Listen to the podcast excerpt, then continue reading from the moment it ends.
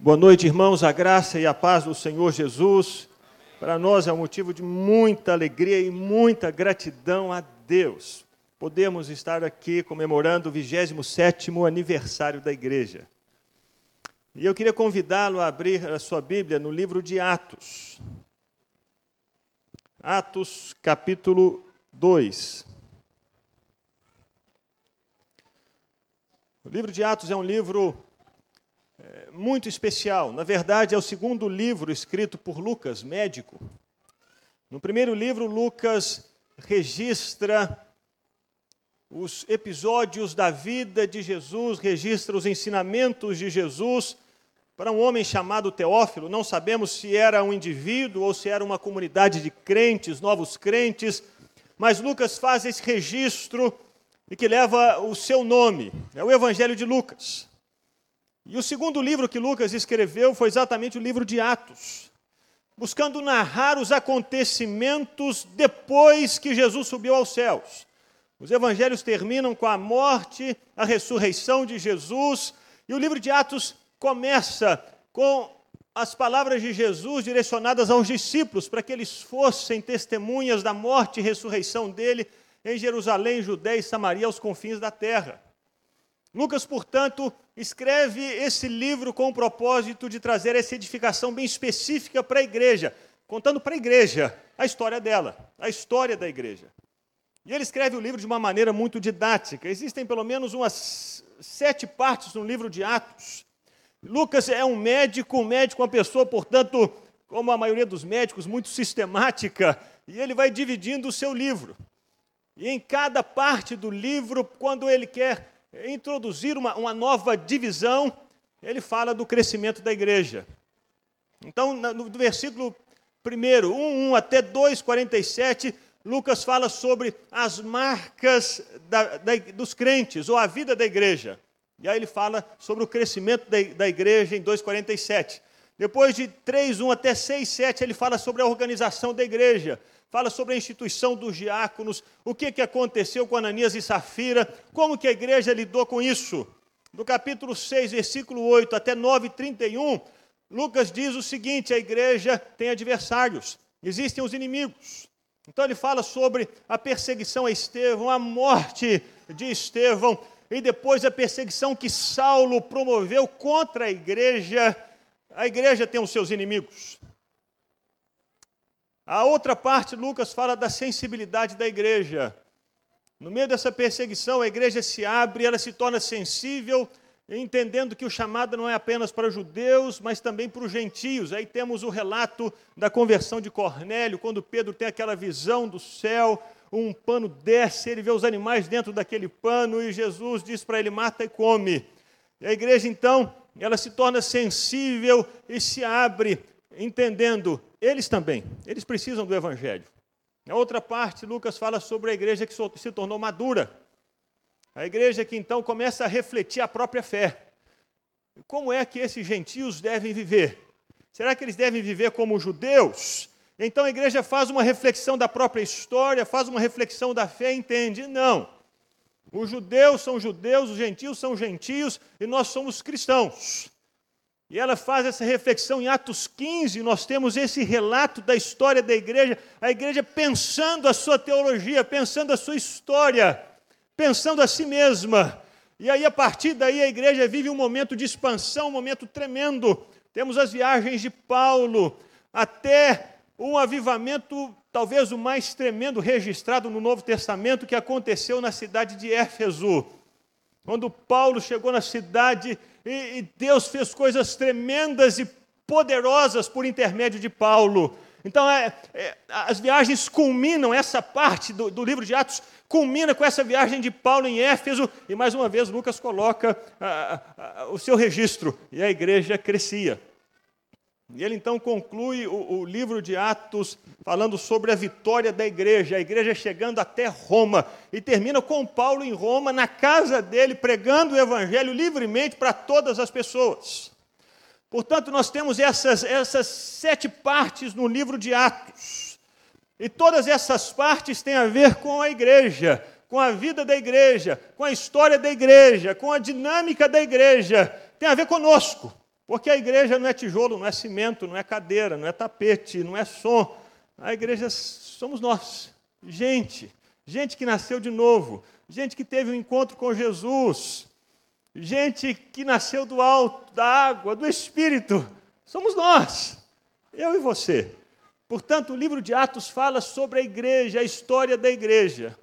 E hoje, especificamente, eu quero falar dessa primeira parte, que tem a ver com a vida da igreja e de uma característica específica da vida da igreja, que é essa vida de celebração da igreja. E os versículos que eu quero compartilhar nessa noite estão no capítulo 2, e são os versículos de 44 a 47. Então, depois desse panoramazão aí do, do livro de Atos, quero focar agora, sair desse zoom maior e, e fechar a lente nessa pequena porção das Escrituras, que tem a ver com a vida da igreja, essa vida de celebração da igreja. É um sumário. E que tem a ver com o modo como os crentes devem viver. Entenda, Lucas está escrevendo para um crente, narrando sobre a igreja e dizendo para ele: a história, a igreja é assim. Os crentes vivem assim. Você é crente? Então é um padrão para os crentes. Os que criam, versículo 44. Os que criam mantinham-se unidos e tinham tudo em comum. Vendendo suas propriedades e bens, distribuíam a cada um conforme a sua necessidade. Todos os dias costumavam a, continuavam a reunir-se no pátio do templo, partiam o pão em suas casas e juntos participavam das refeições com alegria e sinceridade de coração, louvando a Deus e tendo a simpatia de todo o povo. E o Senhor lhes acrescentava diariamente os que iam sendo salvos. Pai, mais uma vez oramos, a tua palavra está aberta diante de nós, que o Senhor nos abra os olhos do coração, os olhos do entendimento, que compreendamos a tua palavra, que a recebamos nessa noite. E como somente a tua palavra pode fazer, Deus transforma-nos. Nós precisamos. Que o Senhor me conceda graça, que o Senhor tenha misericórdia de mim, me capacite para que eu consiga compartilhar a palavra do Senhor aos meus irmãos. Em nome de Jesus. Amém. Meus irmãos, é importante entendermos que o ambiente ou, o contexto de Jerusalém e da Judéia, nesse momento em que Lucas escreve a carta, ou nesse momento em que os apóstolos têm essa experiência no Pentecostes, o contexto de Israel não, não era dos melhores. Os judeus eram pessoas, pessoas, pessoas não gratas no Império Romano. O Império Romano olhava com muita desconfiança para os judeus. Para você ter uma ideia, no século XIX, Tibério César, aquele que era imperador quando Jesus nasceu, ele expulsou todos os judeus de Roma por causa de problemas que os judeus estavam causando ali. No ano 49, Cláudio, o imperador romano, fez a mesmíssima coisa por causa de problemas que os judeus estavam causando na cidade de Roma. Na Galiléia e na Judéia a situação não era diferente, não era melhor. Por diversas vezes os imperadores nomearam prefeitos para a Judéia para que esses prefeitos tentassem conter o povo judeu. Por quê? Porque se todos os demais povos conquistados por Roma se deixaram assimilar por Roma, perderam as suas características, abriram mão dos seus valores e conceitos para serem assimilados pelo império, para se tornarem uma massa no meio da multidão, os judeus disseram: não, nós conhecemos a Deus, nós temos um Deus, nós temos um livro e nós não abrimos mão disso. Por essa razão, os imperadores perseguiam tão violentamente os judeus, não somente em Roma, não somente em outras cidades do Império Romano, mas também aqui na Judéia e na Galiléia. Os diversos prefeitos que os imperadores colocaram na Judéia tentaram conter esses movimentos. Pôncio Pilatos, por exemplo, numa dada ocasião, quando esses judeus estavam oferecendo culto a Deus, os sacrifícios, eh, Pilatos não teve dúvidas.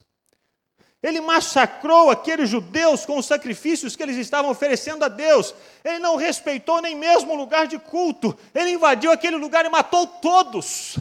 Jesus mesmo foi arguído sobre essa situação lá em Lucas 13. algumas pessoas começaram a perguntar: peraí, esses são mais pecadores, porque não é possível. Como que isso acontece? E a resposta de Jesus foi: não, ele, vocês acham que eles eram mais pecadores porque isso aconteceu com eles? Vocês estão enganados. Se vocês não se arrependerem, vocês não vão ser salvos. Mas Pilatos fez o que fez. Porque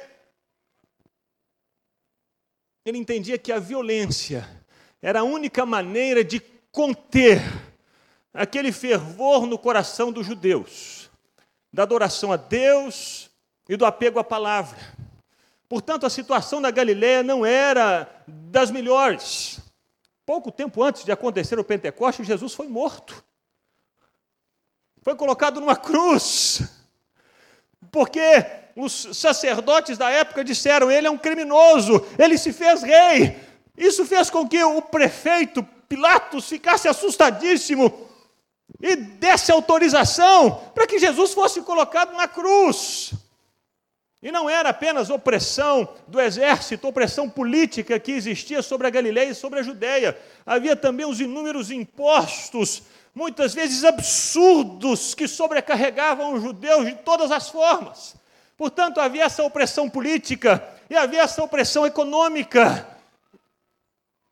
E o povo tentava resolver essas, responder a essas opressões de, de diversas formas, e uma das mais gritantes era através das revoluções.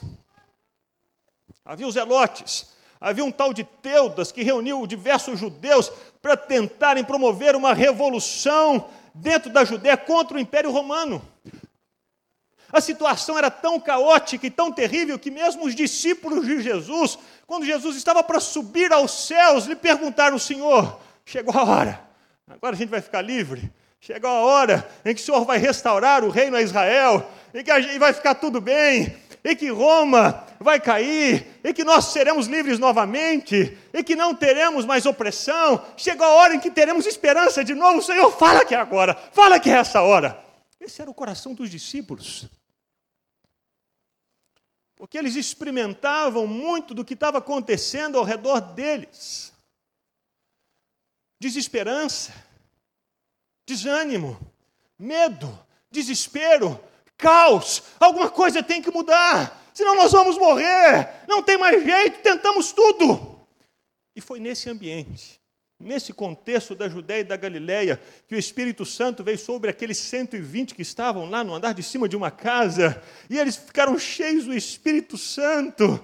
E de repente, aquelas pessoas, por causa dessa ação do Espírito de Deus, são tornadas diferentes. Essas mesmas pessoas que estavam desesperadas antes, essas mesmas pessoas que viviam cheias de medo, de angústia, de desânimo, essas pessoas foram envolvidas pelo Espírito Santo de Deus, e de repente a, a desesperança deu lugar para a esperança, a tristeza deu lugar para que a alegria entrasse. Os medos foram embora do coração daqueles homens e daquelas mulheres, e eles se tornaram cheios de coragem. No meio de uma Jerusalém afundada na tristeza, se levantou um grupo cheio de alegria, cheio de força, no meio de uma Jerusalém cheia de cânticos de lamento, não vai ter jeito, vai acabar tudo. Se levantou uma comunidade com cânticos de celebração. Esse era o retrato dessa comunidade. É sobre isso que Lucas está falando aqui. Esses crentes não viveram o que viveram, porque eles eram melhores do que os outros, não. Eles estavam iguaizinhos aos outros. Deus os alcançou. O Espírito Santo veio sobre eles e os transformou completamente. No meio daquela comunidade perdida, Deus fez nascer uma comunidade cheia de esperança. E quais eram as marcas? Quais eram as atitudes desse povo? Como era a celebração desse povo? Como era a vida desse povo? Lucas nos mostra. Primeiro, era um povo que compartilhava. É o que ele coloca aqui. Ele diz aqui no versículo 44 que lemos: os que criam mantinham-se unidos e tinham tudo em comum, vendendo as suas propriedades e bens, distribuíam a cada um conforme a sua necessidade. Algo aconteceu no coração dessas pessoas. E se antes elas eram egoístas, elas eram preocupadas consigo mesmas, Se antes elas pensavam apenas no próprio umbigo, como que nós vamos nos livrar disso? Como que nós vamos sair dessa situação? Como que vamos ajuntar somente para nós mesmos? De repente, essas pessoas se tornaram generosas, se tornaram altruístas. Elas haviam entendido. Se Deus nos deu o de mais precioso, que é o seu Filho unigênito, não deveríamos nós buscar imitar Deus compartilhar também daquilo que Ele nos tem dado? Se Deus nos deu tudo, como poderíamos agir de uma maneira diferente? Como poderíamos viver essa celebração de um modo diferente? Deus nos alcançou, Deus nos mudou, Deus deu tudo, e nós? Qual deve ser a nossa atitude? Qual deve ser o nosso, nosso comportamento? Eles não tiveram dúvidas e não tiveram outra resposta senão compartilhamento. Se alguém precisava de pão, então, como Deus lhes havia dado pão do céu, como Deus lhes havia dado tudo, eles entenderam: precisamos compartilhar também no nosso pão. Precisamos compartilhar. Se temos duas túnicas, vamos compartilhar com quem não tem. Portanto, a vida de celebração dessa comunidade começou a ser marcada por essa consciência de compartilhamento de acordo com as necessidades das pessoas. Isso é a atitude de uma comunidade crente.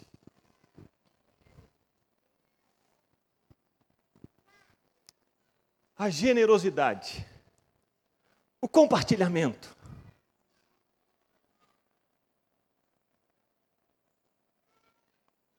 Se podemos compartilhar um, um par de sapatos com quem não tem nenhum, que façamos isso. Porque o nosso dono não é o par de sapatos. O nosso dono é o Senhor que morreu e ressuscitou por nós.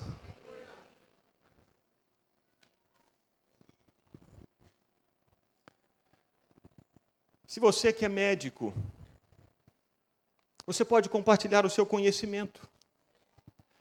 Você pode separar um dia na semana, um dia no mês, e mostrar a sua generosidade, o seu coração altruísta e atender pessoas que não podem pagar um médico particular ou não podem ter um, um atendimento digno. Se você é um advogado, você que alcançou você que recebeu essa graça maravilhosa da salvação, aquilo que Deus lhe deu, e o seu coração certamente, se recebeu o que Deus lhe deu, seu coração foi transformado, então você pode compartilhar do seu tempo, do seu conhecimento, com aquelas pessoas que precisam de alguma assistência jurídica.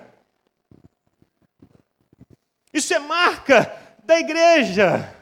Isso é atitude dos que nasceram de novo. O que eu tenho é, eu tenho porque Deus me deu, Ele me deu tudo. Então, Senhor, eu me disponho a compartilhar, porque nada disso domina a minha vida, nada disso é Senhor da minha vida, Tu és o Senhor da minha vida, e eu direciono aquilo que eu tenho, segundo aquilo que o Senhor deseja, de acordo com o que o Senhor deseja. Essa marca foi tão impressionante na igreja, que no século IV depois de Cristo, se levantou um imperador em Roma que queria banir o cristianismo do império. Não sei se você sabe, no início do século IV, o imperador disse ter se tornado cristão, Constantino. Em 313, ele promulgou um edito, o Edito de Milão, tornando o cristianismo uma religião é, lícita no Império Romano. A partir de 313, todas as pessoas que eram cristãs, elas poderiam adorar a Jesus sem o medo de serem perseguidas. E ele promoveu uma série de reformas no Império Romano. Uma série de reformas. Muitos crentes que estavam presos por causa da fé foram soltos. Muitas igrejas começaram a ser construídas. Houve um florescimento da fé cristã em diversas cidades. Mas Constantino morreu e tempos depois o sobrinho dele, chamado Juliano, subiu no trono e ele é conhecido na história da igreja como Juliano o Apóstata. Ele tentou trazer um reavivamento para o paganismo e ele começou a promover o paganismo no Império Romano. Tentou de todas as formas abafar a fé cristã. Esses cristãos não podem eh, subsistir, eles precisam morrer, essa fé tem que acabar, essa igreja tem que acabar. Até que ele recebe a notícia de que em algumas cidades do Império Romano as pessoas estavam morrendo por causa da peste negra, a doença do rato. muita sujeira, falta de higiene. Os ratos vinham e as pessoas adoeciam e começavam a morrer. E aí as populações dessas cidades começavam a fugir das cidades, deixando para trás os doentes. Mas os cristãos, ah, os cristãos, que entenderam que haviam recebido tudo de Deus e que por isso precisavam compartilhar do que haviam recebido com os outros, começaram a se direcionar para essas cidades onde havia doentes, para cuidar não somente dos crentes que estavam doentes, mas dos pagãos que estavam doentes. Correndo o risco de serem infectados, de adoecerem também, de morrerem. Mas era tão grande o amor que eles haviam recebido de Deus, que eles transbordavam desse amor sobre as outras pessoas para cuidar de todos. E a resposta de Juliano, o imperador, foi: não tem como vencê-los.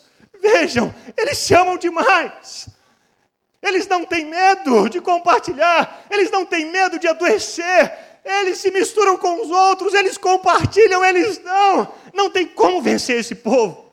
Porque essa é marca da igreja. Experimentou esse novo nascimento dos crentes do Senhor Jesus. Eles compartilham daquilo que eles receberam. É o que Lucas diz: não havia necessitados, não havia pessoas que tinham menos, não havia pessoas que eram desprezadas, marginalizadas, isoladas, não. Todas eram trazidas para o convívio, para a comunidade, para estarem juntas, para receberem do amor. Porque a igreja, ela havia experimentado desse amor do Senhor. É uma marca, é uma atitude do lado de fora. Lucas fala sobre isso, é atitude, é celebração, o compartilhamento do que Deus nos deu, mas também o compartilhamento do testemunho. Lucas nos diz que essa igreja não apenas compartilhava daquilo que tinha, dos recursos que possuía, mas compartilhava também o testemunho no templo. Lucas diz que essas pessoas todos os dias, versículo 46, continuavam a reunir-se no pátio do templo. Ao invés de se esconderem, ao invés de viverem uma vida passiva, ao invés de, de fugirem, de se acovardarem diante dos, das possíveis perseguições, essas pessoas se posicionavam diariamente no templo, publicamente, para dizerem para todas as pessoas o que, que Jesus havia feito na vida delas. Claro, meus irmãos, como as outras pessoas poderiam saber o que Jesus havia feito na vida de alguém, se esse alguém não tivesse a coragem de se posicionar no meio de tantos para dizer: Eu sou uma testemunha do que Jesus pode fazer na vida de uma pessoa. Por isso, diariamente, essas pessoas compartilhavam da palavra que haviam recebido, da palavra que as havia libertado, da verdade que as havia transformado. Diariamente, compartilhavam testemunho. Não apenas os bens, não apenas aquilo que é material, mas a mensagem. A mensagem que é poderosa e a única que é poderosa para salvar. É o nome de Jesus, é a boa nova, é o Evangelho que nos anuncia que Deus se fez gente para salvar gente. Por isso, diariamente no templo, esses homens se posicionavam para anunciar Jesus, Jesus. Eles sabiam o que havia acontecido. Mas não apenas publicamente. Diz Lucas que de casa em casa, essas pessoas partiam o pão e tomavam da refeição juntas.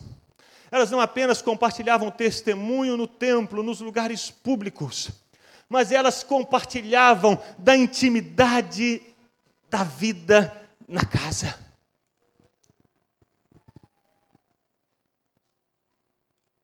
Não apenas do lado de fora, mas do lado de dentro.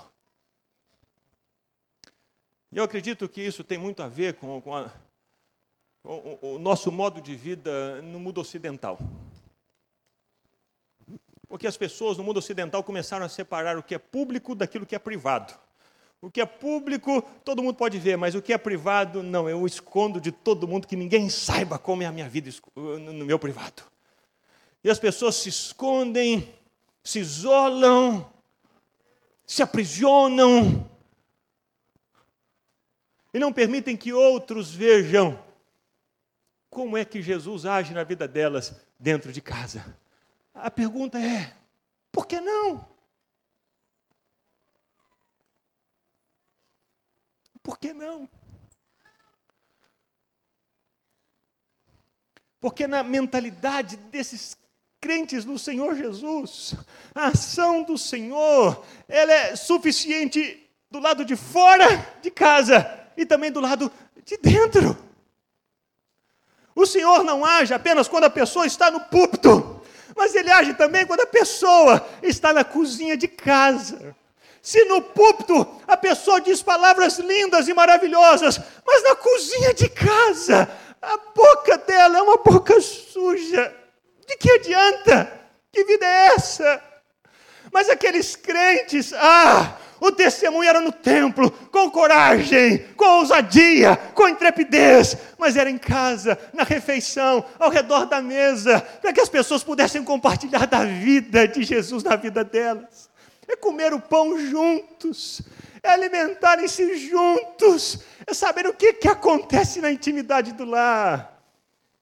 Se aquele casal que vem na igreja é todo bonito e que dá paz ao Senhor, meu irmão, louvado seja Deus, também vivesse em casa, marido e mulher, se amando, se perdoando, aprendendo juntos, crescendo juntos. A intimidade da casa. Ah, isso faz parte da vida de celebração do lado de fora, mas do lado de dentro. O Espírito Santo age em todas as áreas e todas as esferas da nossa vida, chamando-nos a celebrar o nome daquele que mudou a nossa história. São atitudes externas, percebe? São ações práticas. Como você trata o seu cônjuge? Como você trata o seu filho? Como você trata o seu empregado lá na empresa? Como você se comporta com o seu patrão? O que você fala nos corredores da empresa do seu patrão?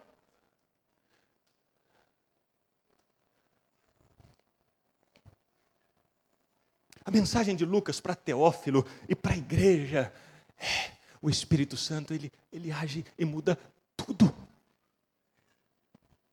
E a celebração não acontece apenas no, no, no, ajudar as pessoas com bens materiais, não. Aí também, mas não somente aí. Afeta também o modo como a pessoa testemunha publicamente a fé dela. E também afeta o modo como a pessoa vive dentro de casa. Atitudes práticas. E o que está por detrás disso? Quais são os fundamentos dessa vida de celebração? Se percebemos e sabemos que essa vida de celebração tem ações práticas, concretas, visíveis, porque o, o testemunho público é, é visível. Quando chamamos a pessoa para dentro de casa, elas podem viver como vivemos, como nos comportamos. Quando nos posicionamos publicamente, todos ouvem, sabem. Mas e por detrás disso? Quais são os fundamentos? Lucas mostra três fundamentos também. Ele diz que essas pessoas viviam assim como viviam, com alegria e sinceridade de coração, louvando a Deus. É interessante o termo alegria aqui colocado por Lucas. Lucas poderia ter escolhido muitas palavras, mas ele escolhe uma em especial, agalhaces. É uma palavra extremamente específica no grego. E Lucas parece ter pensado essa palavra para colocá-la aqui, a galhaços. A alegria dos crentes, esse fundamento por detrás desse desejo de compartilhar com os necessitados, esse desejo de compartilhar a mensagem publicamente, esse desejo de trazer as pessoas dentro de casa para compartilhar a vida. Essa alegria e essa palavra usada por Lucas ela não se refere assim tanto a um estado de espírito, eu estou alegre, mas sim a uma demonstração de alegria que se expressa com toda a força.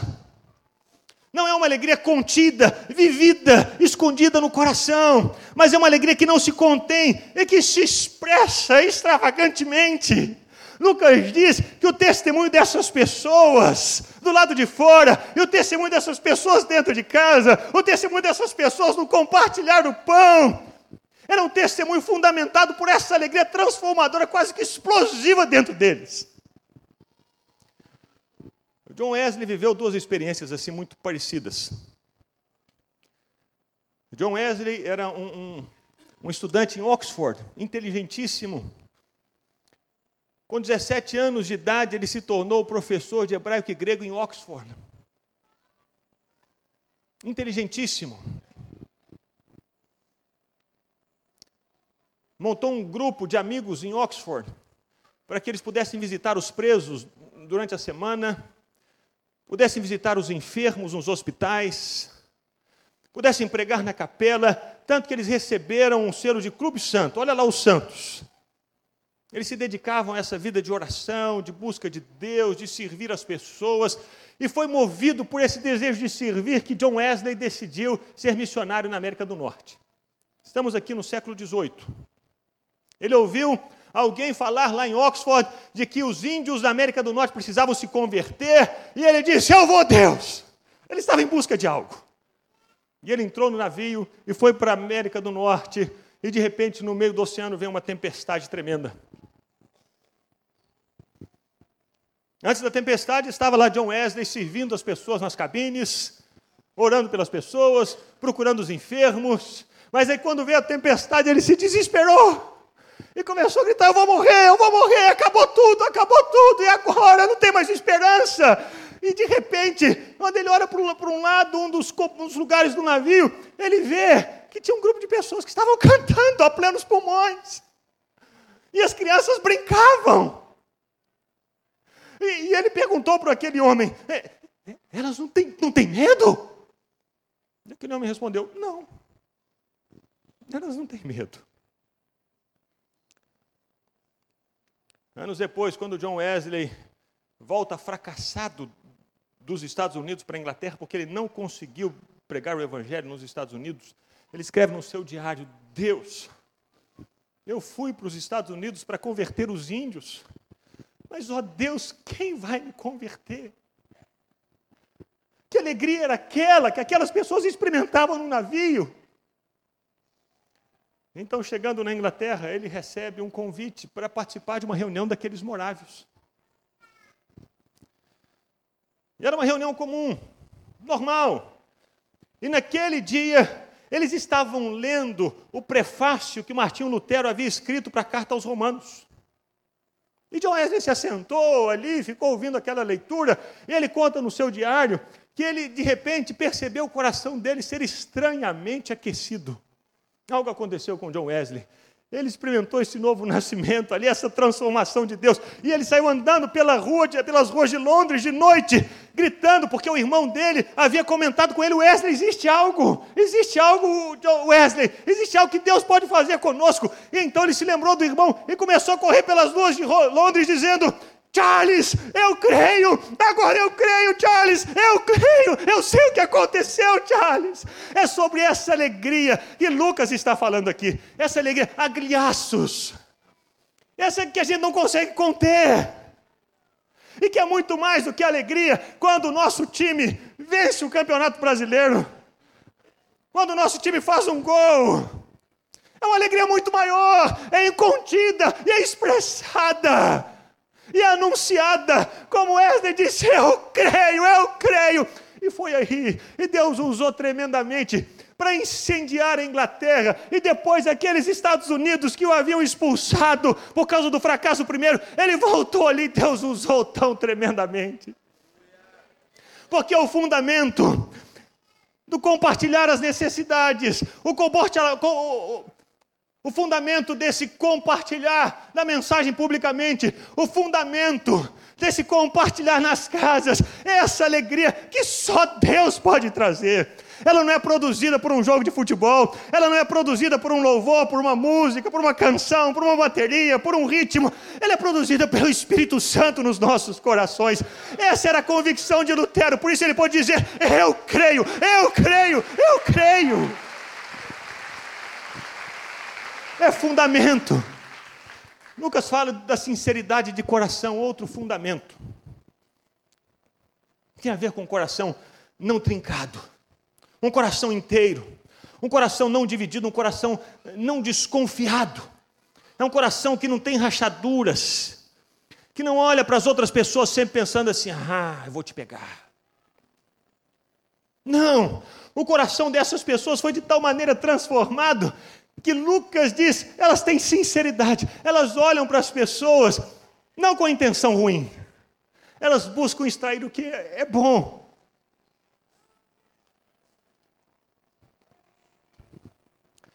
É um pouquinho diferente do que eu experimentei na minha lua de mel.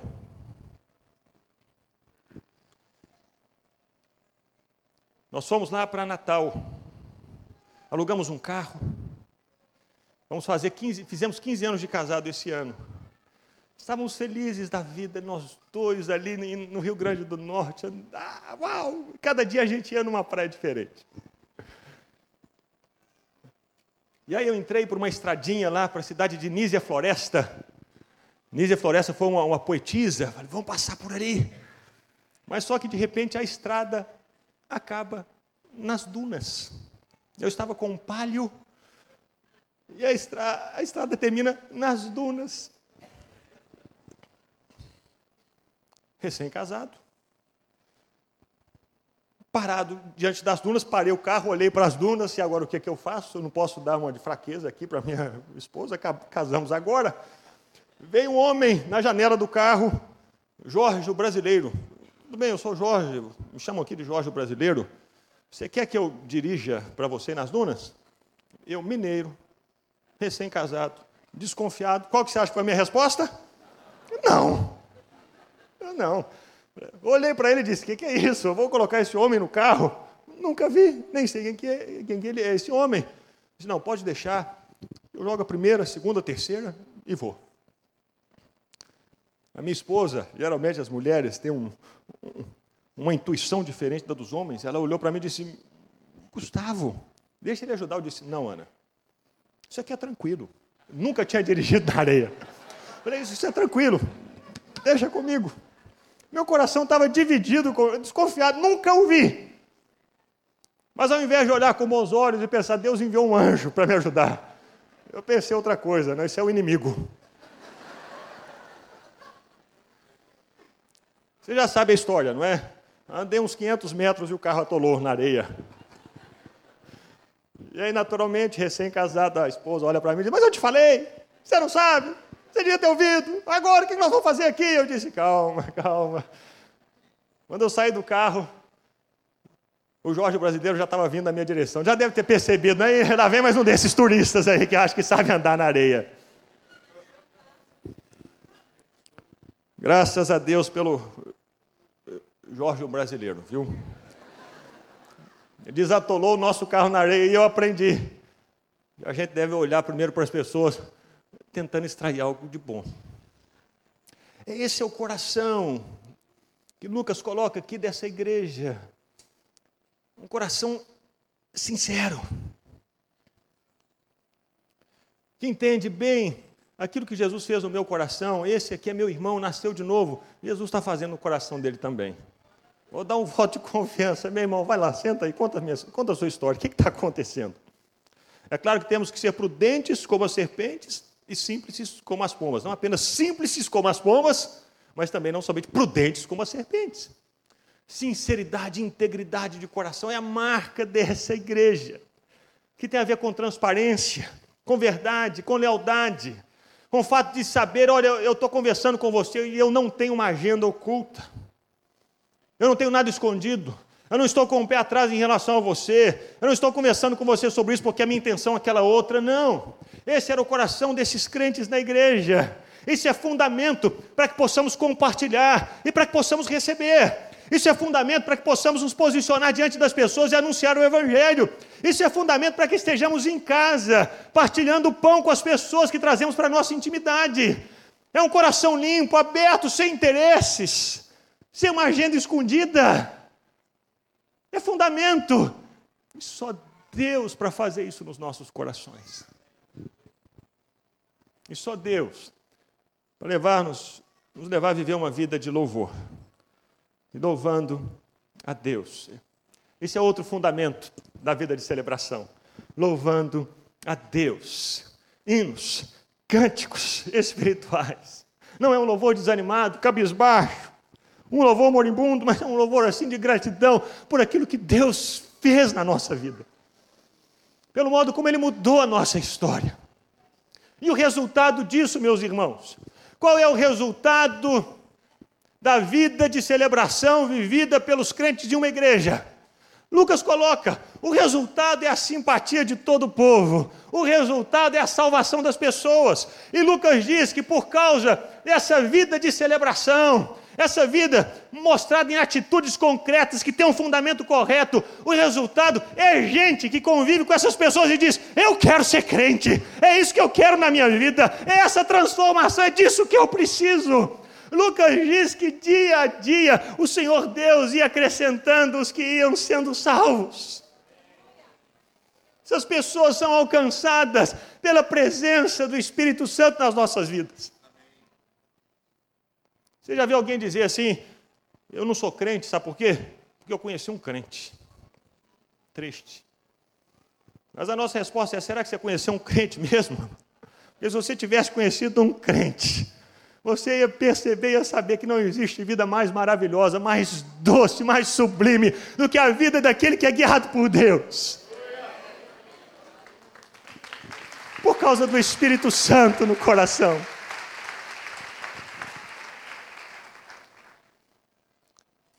Eu sei, meus irmãos, que essa é a missão dessa igreja.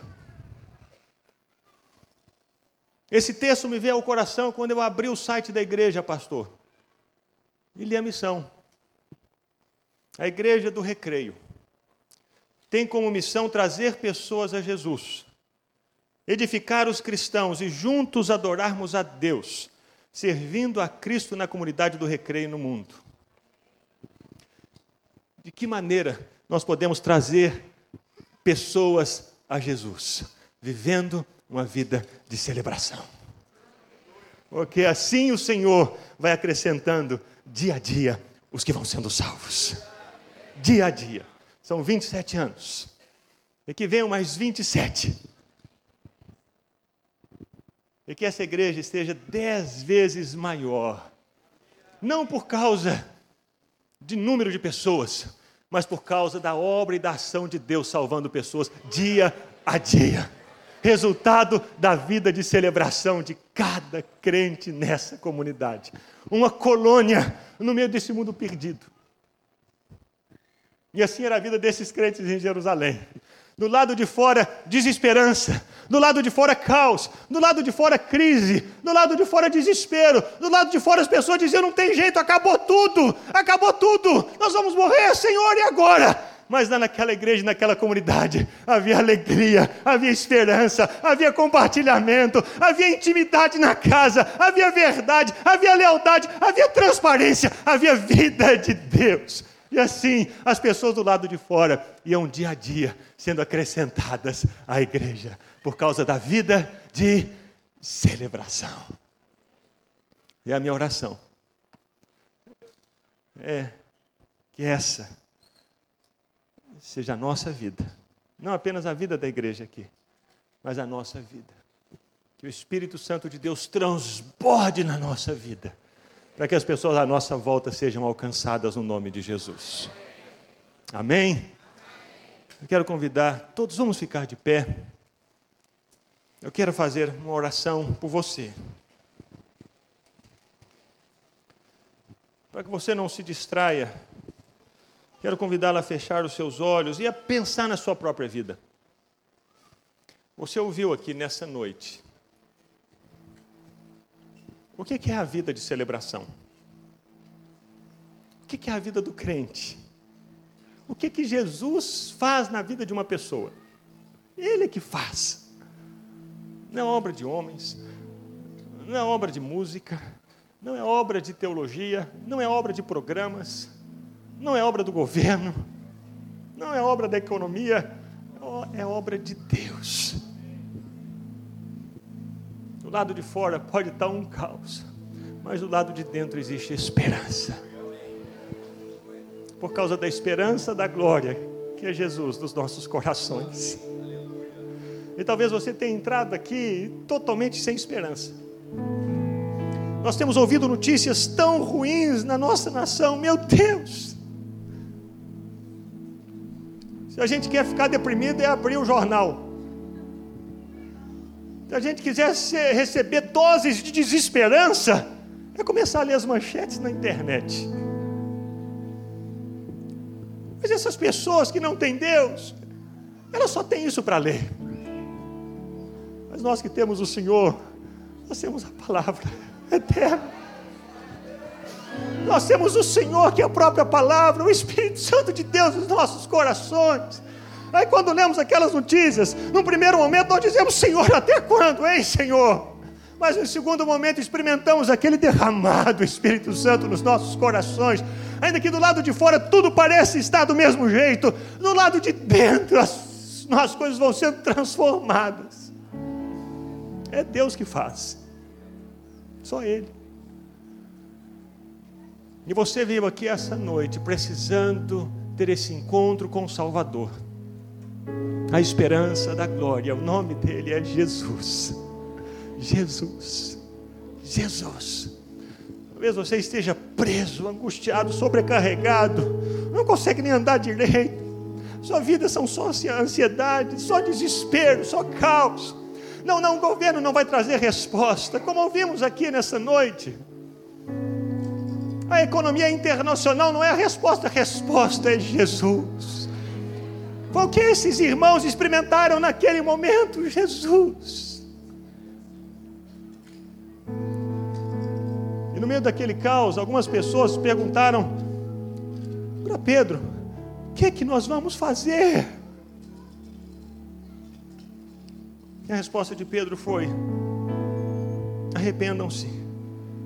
E cada um de vocês seja batizado em nome de Jesus Cristo para perdão dos seus pecados e receberão o dom do Espírito Santo.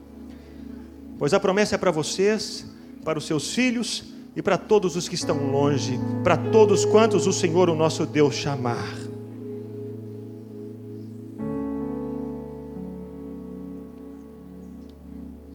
É uma decisão. Você já tomou essa decisão? Você já entregou a sua vida a Jesus? Já entregou a sua vida a Jesus? Você vive a esperança no seu coração? Ou talvez você um dia tenha feito essa decisão, mas você se desviou.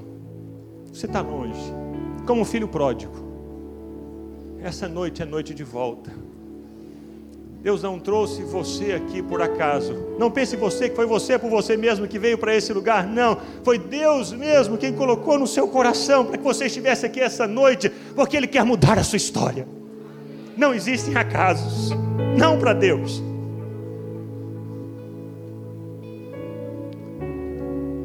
Você deseja tomar essa decisão essa noite de entregar a sua vida a Jesus, ou de se reconciliar com Ele, Aí no seu lugar eu queria que você levantasse uma de suas mãos dizendo: Sou eu, eu quero. Pode levantar sem constrangimento algum. Jesus abençoe, Jesus abençoe. Alguém, Jesus abençoe. Jesus abençoe. Sim, levante bem alta sua mão, dizendo: Eu sou eu mesmo, eu quero, eu preciso. Jesus abençoe. É tempo de mudança. E é o Senhor Deus que opera em nós o querer e o realizar segundo a vontade dEle. E nós respondemos a esse chamado do Senhor, dizendo: Senhor, eu ouvi, sou eu, sou eu. Jesus abençoe. Jesus abençoe. Quero chamar a Ana aqui à frente enquanto estivermos juntos adorando o Senhor, eu quero fazer mais um convite a você que levantou a sua mão, que, que sem constrangimento algum, que você deixe o seu lugar e venha até aqui à frente para podermos orar por você. Pode vir, pode sair. Venha, venha, venha, venha, venha, venha sim. É tempo de Deus. É tempo de Deus. Pode vir. Venha, venha. Preciso de ti. Preciso do teu perdão. Preciso de ti. Quebranta meu coração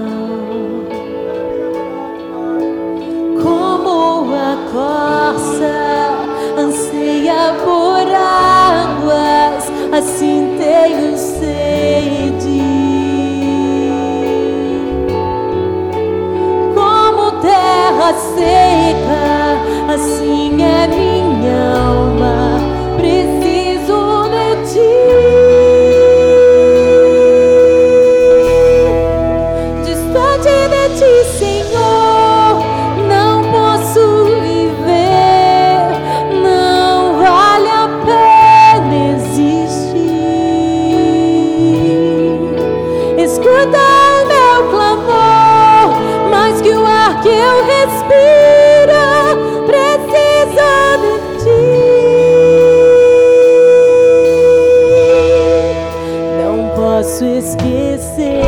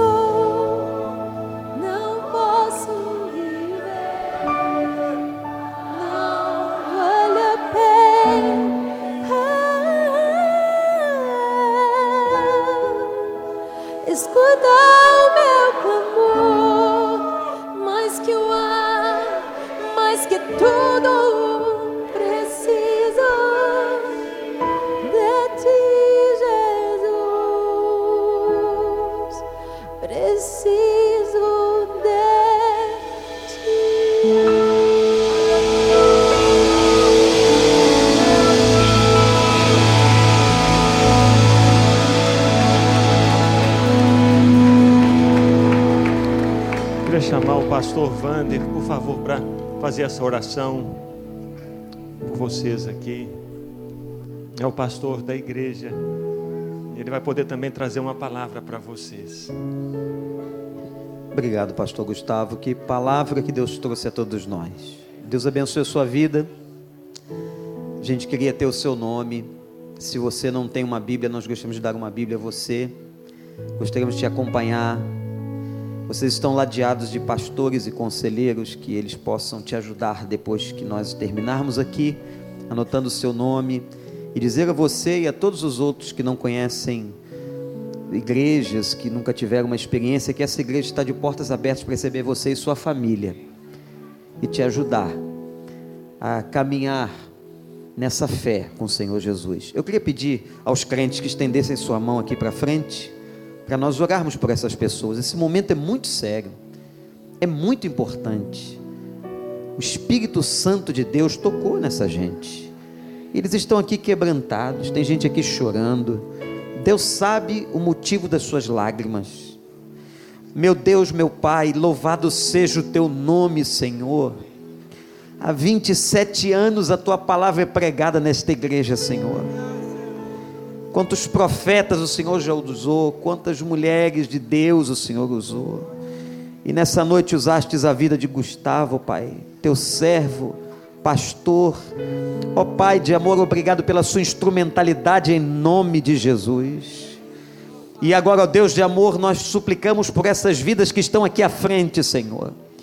Traz libertação nesta hora, Senhor. Que todas as cadeias do inferno sejam quebradas na vida dessas pessoas. Ó Deus, traga cura ao coração, à alma Senhor, se houver enfermidade física, nós te suplicamos que o Senhor possa curar essas pessoas em nome de Jesus. Mas acima de todas as coisas, ó Deus, que agora os seus nomes estejam sendo escritos no livro da vida, Senhor. Que recebam neste momento o teu Espírito Santo, o selo do teu Espírito, e que passem a ser moradas do Senhor, templo do Senhor. Abençoa, Deus, a casa dessas pessoas que a casa delas seja como a casa que foi lida aqui, como as casas que recebiam a tua palavra, que a casa dessas pessoas sejam casas de Jesus. Transforme, ó Deus, as pessoas que lá habitam e através da vida deles, ó Deus, mude a vida dos outros que estão em cada uma delas, em nome do Senhor Jesus. Deus faz uma revolução na vida dessas pessoas, bem como aqueles que aqui à frente não vieram, mas sentiram o toque do teu espírito. Que essa tenha sido uma noite de cura e libertação em nome do Senhor, e principalmente da salvação de vidas, porque a tua palavra não volta vazia. Ó oh, Deus, abençoe a vida do pastor Gustavo, Senhor, que ele continue sendo instrumento, a vida da Ana.